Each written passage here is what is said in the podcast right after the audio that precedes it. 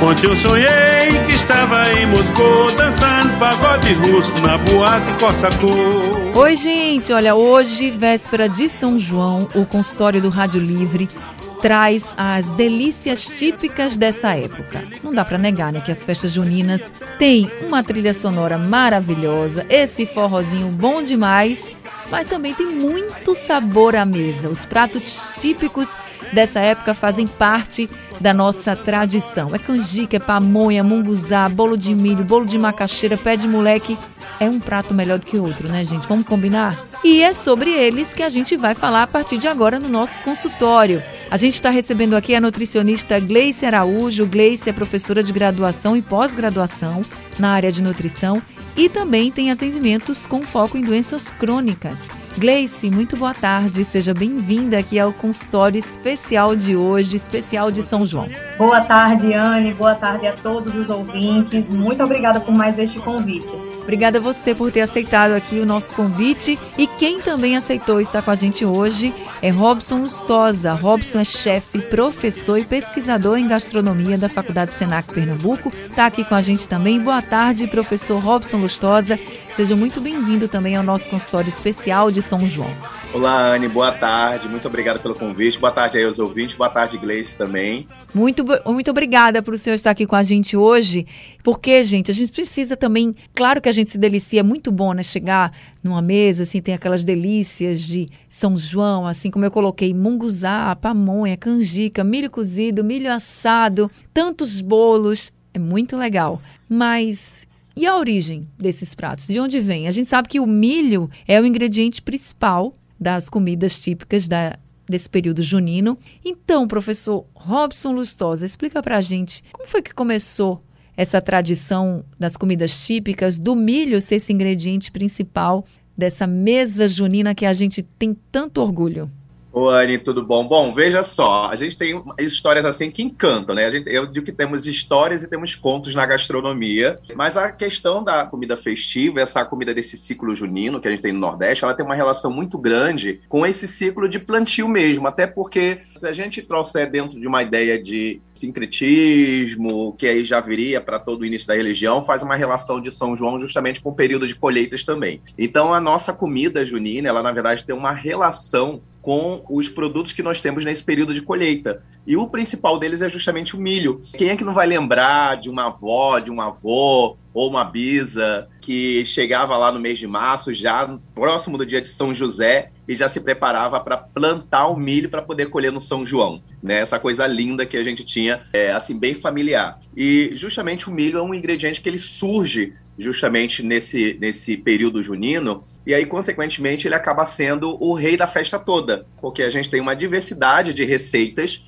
que vão desde o milho verde, então a gente tem aí é, a canjica, ou como chamam de curau, é, vamos ter a pamonha, vamos ter os cremes de milho que são feitos, vamos ter com milho seco, vamos ter o xerém, vamos ter o munguzá. Então a gente tem uma variedade de preparações que, consequentemente, o milho vai ser a estrela. Vai ter farinha para bolo de fubá, bolo de milho, né? E tantas receitas aí que agradam justamente os paladares. O milho, ele é de que origem, professor? Olha, o milho, ele é, inclusive, tem uma curiosidade. O milho é chamado de pai das Américas, né? A gente brinca muito que fala que é, a mandioca, né, o nossa macaxeira, é a mãe de oca, porque ela seria a mãe tem sua origem na Amazônia, ela seria a mãe dessa cozinha que nós teríamos aqui no Brasil pela diversidade de ingredientes que tem, e a gente vê que no Nordeste ela também aparece, e inclusive também nas festas juninas, né? Porque dela a gente tira a massa de mandioca para a gente fazer, inclusive, é, os nossos bolos, eu, eu, falo que são os bolos aristocráticos, né? A gente tem o Souza Leão, temos o pé de moleque que também vai ser feito a partir da massa de mandioca. Hoje em dia tem bolo de mandioca que é feito também é, o engorda marido também é feito de massa de mandioca, ou vamos ter o próprio bolo de macaxeira, ah, ou então as tapiocas que vão abrilhantar. O milho já é um ingrediente que a gente tem ele espalhado pelas Américas e se diz até que ele que possibilitou com que o continente americano fosse ocupado. Só que ele fez caminhos graduais vindo uh, desde, a gente pode dizer assim, da América do Norte até que ele chegasse até a América do Sul e tendo suas variações, né? Por isso que algumas regiões têm algum tipo de milho mais presente e outras não. E aí é claro que o milho se tornou, consequentemente, ele se tornou um alimento muito importante e variado, consequentemente, nessa alimentação contemporânea, que a gente tem variedades de milhos até hoje que a gente nem imagina. A gente pensa que é ancestral, mas não é ancestral, viu? A gente tem muita coisa criada. Então, por exemplo, milho de pipoca é uma coisa criada, não é uma coisa assim tão ancestral assim. Claro é. que a gente tinha alguns milhos que estouravam, mas a gente tem milhos de pipoca que foram desenvolvidos aí justamente nesses cruzamentos e por uma indústria contemporânea de alimentos. E uma indústria moderna de alimentos, perdão. E claro que, ah, no final das contas, tudo vem favorecer, né? A gente só tem que ter atenção à origem, porque o milho hoje em dia também é um produto que já entrou dentro do processo de transgenia, né? Dos geneticamente modificados. Então temos que ficar atentos também para essa questão. Tá certo. E ainda a gente vai continuar falando sobre o milho, porque, como a gente está colocando aqui, ele é o rei né, da culinária nessa época junina, mas e nutricionalmente? Será que o milho faz muito bem à saúde? Gleice Araújo é mestre nesse assunto, vai conversar com a gente. Ô Gleice, nutricionalmente falando, como é esse milho, hein? Ele é o ingrediente principal dos nossos pratos, mas ele é muito bom para a gente mesmo consumir? Anne, sem dúvida. O milho é um alimento que está na nossa mesa sob diversas formas, como até Robson também já trouxe, mas de fato, do ponto de vista nutricional, é um alimento bem completo. Ele entra na classificação daqueles itens energéticos, porque tem em grande parte da sua composição carboidratos. É por isso que o cuscuz, por exemplo, nos dá tanta energia.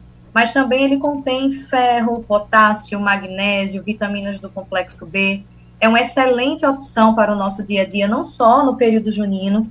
E além de todos esses itens, ainda ajuda na função intestinal devido ao seu teor de fibras. Então, buscar o máximo que se puder optar por consumir esse milho na sua forma in natura, sem grandes transformações da indústria, para que a gente consiga obter todos esses benefícios. Então, de fato, esse alimento regional, ele é muito bem-vindo na nossa mesa. Agora, quando a gente fala assim de festa junina, de comida de São João, né, de comida junina, o milho tá lá e o milho também não só tá nos pratos, como a gente colocou canjica, pamonha, munguzá, não só nesses pratos, mas o milho tá lá também cozido, o milho tá lá assado. Nesse caso, Gleice, o que, que é melhor? Comer o milho assadinho lá na fogueira ou em minha avó fazia o milho assado na beira do fogão mesmo. Não tinha essa não com ela não.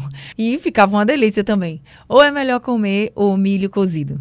Anne, em relação a essas duas preparações, na verdade, vai muito de acordo com o paladar do consumidor. De fato, quando nós cozinhamos o alimento diretamente na água, porque esse cozimento também pode ser no vapor, nós podemos ter uma perda discreta dos minerais mas se tratando do milho, a sua principal contribuição será o teor de carboidratos e as fontes de fibra, que não serão perdidas no cozimento. Então, vale a pena o nosso ouvinte, né, a depender da sua preferência, se opta e gosta das duas opções, podem sim ser consumidas e não ter essa preocupação das perdas nutricionais, porque realmente elas serão bem discretas. Então, não, não teria uma diferença muito gritante entre ele estar sendo oferecido cozido à mesa ou o assado mesmo. Você falou que pode fazer o milho a vapor, como é que faz, assim? Porque, ó, já tentei fazer o milho até na água e não deu muito certo, não. Não sei se eu escolhi o milho certo. Tem uns segredos, assim, né? Mas no vapor, dá certo? Fica molinho mesmo, assim, pra gente comer? Sim, na verdade a estratégia do cozimento dos legumes a vapor, milho, cenoura, chuchu, batata, é realizar um cozimento não tão intenso. Na verdade, o, o, alimento fica até com um aspecto um pouco menos abrandado, ou seja, ele fica um pouco mais firme vai muito também do paladar. Muitas pessoas, inclusive, Anne, fazem o cozimento a vapor na cuscuzeira. Sim. É uma estratégia bem simples, né, que você pode optar, mas não existem muitos segredos. Caso o indivíduo, né, caso, caso o nosso ouvinte tenha dificuldade em fazer esse tipo de preparo, eu sugiro que corte as espigas em tamanhos menores, para que essa superfície de contato, portanto, fique um pouco maior e facilite esse cozimento. Mas não tem segredo. O, o indivíduo vai observando ali o tempo ideal, o quão é, firme esteja esse legume para consumir, também é uma opção para quem deseja aí optar esse milho sob diferentes formas. Tá certo, já deu até fome, viu, gente? Tá nessa tarde aqui, véspera de São João, bem que eu queria um milhozinho agora também. Milho cozido, milho assado é bom demais. A gente vai precisar dar um rápido intervalo agora, mas daqui a pouquinho a gente volta falando mais sobre as delícias juninas aqui no consultório do Rádio Livre, rapidinho nessa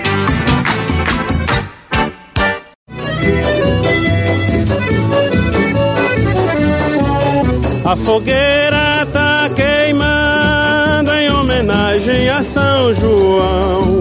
O forró já com começou. Vamos, gente, rapapé nesse salão. Consultório do Rádio Livre hoje falando sobre as delícias típicas das festas juninas. Estamos na véspera de São João. Muita gente nesse momento está escutando a gente preparando esses alimentos. Tem muita gente que já fez também. Teve gente que encomendou, que não tem tempo de cozinhar. A gente sabe, é difícil às vezes arranjar esse tempo, mas está garantindo ali alguns pratos para deixar a mesa mais bonita e deliciosa nessa época de São João. E eu costumo dizer que a festa junina é uma festa completa, né? Porque é uma festa animada. Ela tem música boa e ela tem uma culinária, gente, de dar inveja a qualquer outra época do ano. Pense numa época boa, é bom demais festa junina. E nós estamos conversando aqui sobre essas delícias e tão tradicionais na nossa mesa, na nossa cultura, com Gleice Araújo, que é nutricionista, e também com Robson Lustosa, que é chefe, professor e pesquisador em gastronomia da Faculdade Senac Pernambuco. A gente fala muito sobre o milho e eu queria, Robson, que você trouxesse para a gente o que é mais na gastronomia, assim, o que, é mais, vamos dizer, mais, mais simples, além de cozinhar o milho, claro, né, cozinhar, assar o milho, enfim. Mas o que, que é mais simples de a gente fazer com o milho e que não pode faltar na nossa mesa? Porque vou te dizer uma coisa, canjica é um negócio maravilhoso. Mas se você errar o ponto, acabou, né? Não é, não é todo mundo sabe fazer canjica, não. Mas tem algum prato assim que você pode indicar para quem está nos ouvindo agora que não tem muito manejo na cozinha que vai dar certo? Olha, Anny, eu ia dizer que o, até cuscuz é difícil, viu, de fazer. Porque não vai pensar que é só chegar lá hidratar. E hoje em dia, né, a, a Gleice inclusive citou aí, né, que existem já muitos é, produtos processados e ultraprocessados do milho que o mercado já oferece. E o cuscuz ou o flocão que a gente tem hoje em dia é um exemplo dele, né?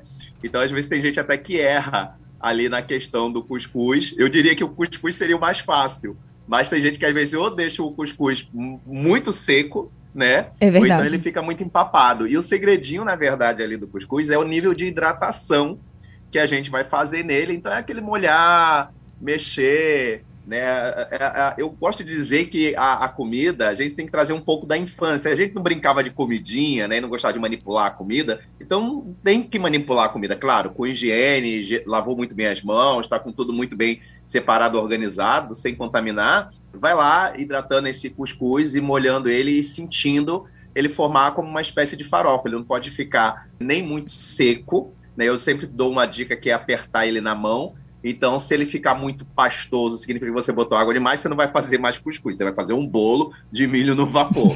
Mas se você apertou e ele se esfarelou muito rápido, significa que ele está pouco hidratado. Então tem que ter um meio termo aí e cada um vai pegando a sua medida, né? Porque também depende de vários outros fatores, a tamanho da cuscuzeira, ou até como a gente gosta. Tem gente que gosta dele, até por exemplo, farofa de cuscuz. Às vezes é muito mais interessante não deixar ele muito hidratado, deixar ele um pouquinho num ponto um pouco mais seco, que a gente fecha, fecha ele justamente ali na panela, na frigideira. Mas é, do milho, eu diria que o cuscuz seria um, a questão do milho cozido assado. Hoje em dia, uma coisa que eu tô achando muito, eu acho muito curiosa, quando a gente olha para gastronomia, para alimentação e nossa cozinha regional de um modo geral, a gente está agregando muitos elementos de culturas estrangeiras. Então, eu tenho percebido hoje em dia o pessoal falando muito do milho mexicano. É a juventude, a gente tem os meios digitais aí para poder favorecer isso. Então, já não estão mais fazendo nem só o milho assado ou cozido, já é aquele milho que você vai passar um molhinho de pimenta, você vai passar um queijinho, vai assar ele ali, vai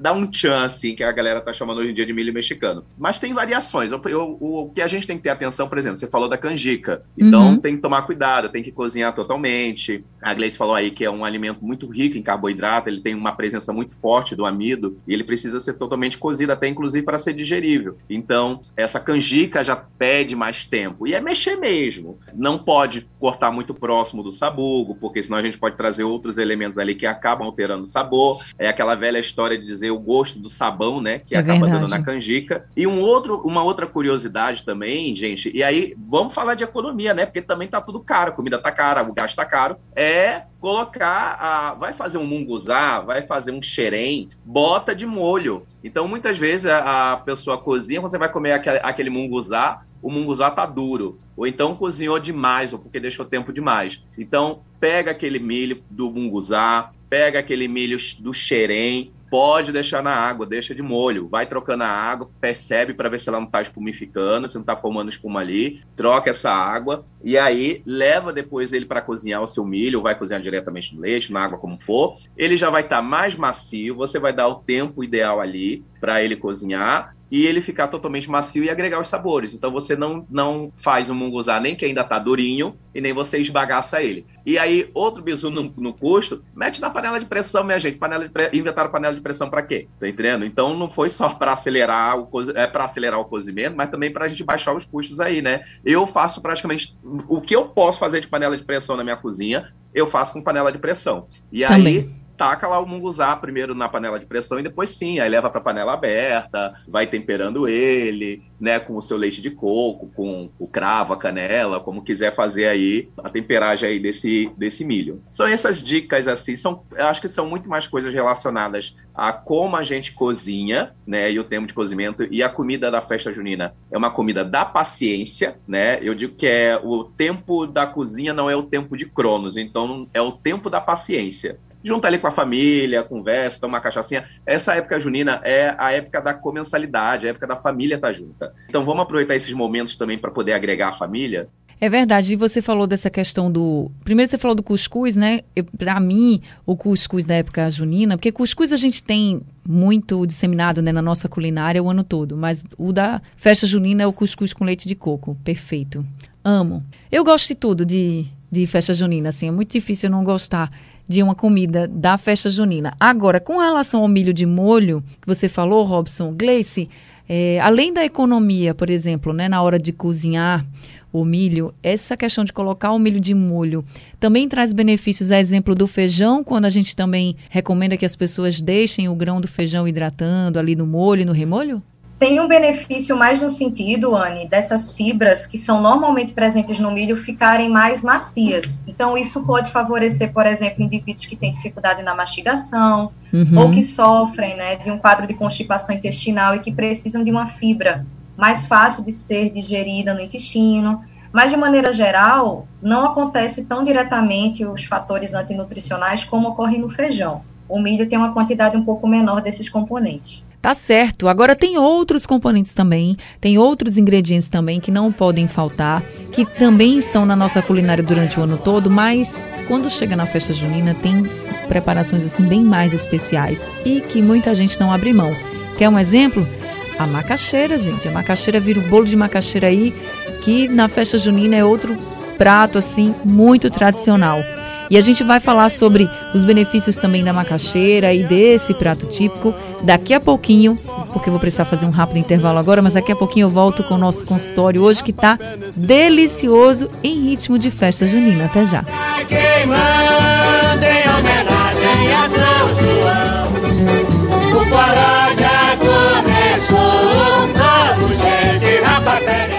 Quem nunca foi já ouviu falar, se você for vai gostar. Quem já foi volta sempre lá pra dançar forró no arraiá.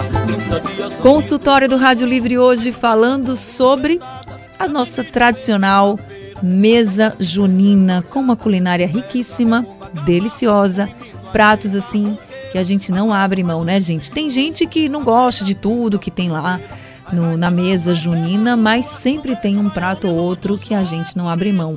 É o munguzá, é a canjica, é a pamonha, é o bolo de milho, é o bolo de macaxeira, é o bolo de fubá. Sempre tem um que a gente gosta.